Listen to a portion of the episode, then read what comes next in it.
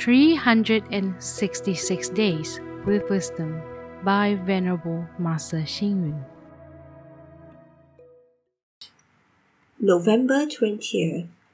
By listening more, contemplating, and practicing, we develop wisdom. By removing greed, hatred, and delusion, we develop a pure mind. Snakes have long been regarded as evil and sinister in nature. There are idioms illustrating their unpleasant characteristics, like a snake beauty depicting a sneaky and despised character of a woman. In Chinese literature, idioms like gold and money are snakes shows that people may lose themselves in wealth. There are idioms which liken a greedy person to a snake trying to swallow an elephant. All forms of life are equal. When we do not respect or care for another person, the people may cause harm on us.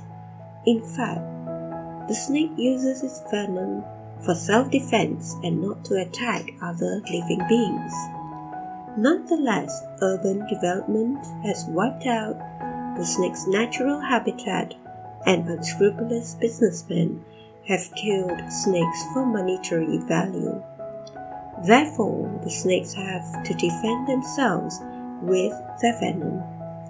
Another example is beautiful ladies. Actually, beauty does not tempt people it is the people themselves who are attracted by beauty. If you have no intention to court a beautiful girl, then no matter how attractive she is, you will not be tempted. The same goes for money and wealth. If these are spent wisely, like contributing to benefit the society, then money and wealth are good assets.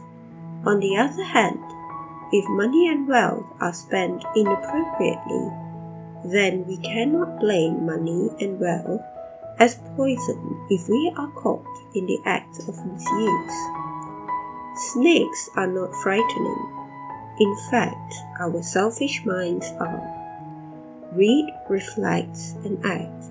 Our selfish minds are more venomous than snakes. Please tune in, same time tomorrow as we meet on air.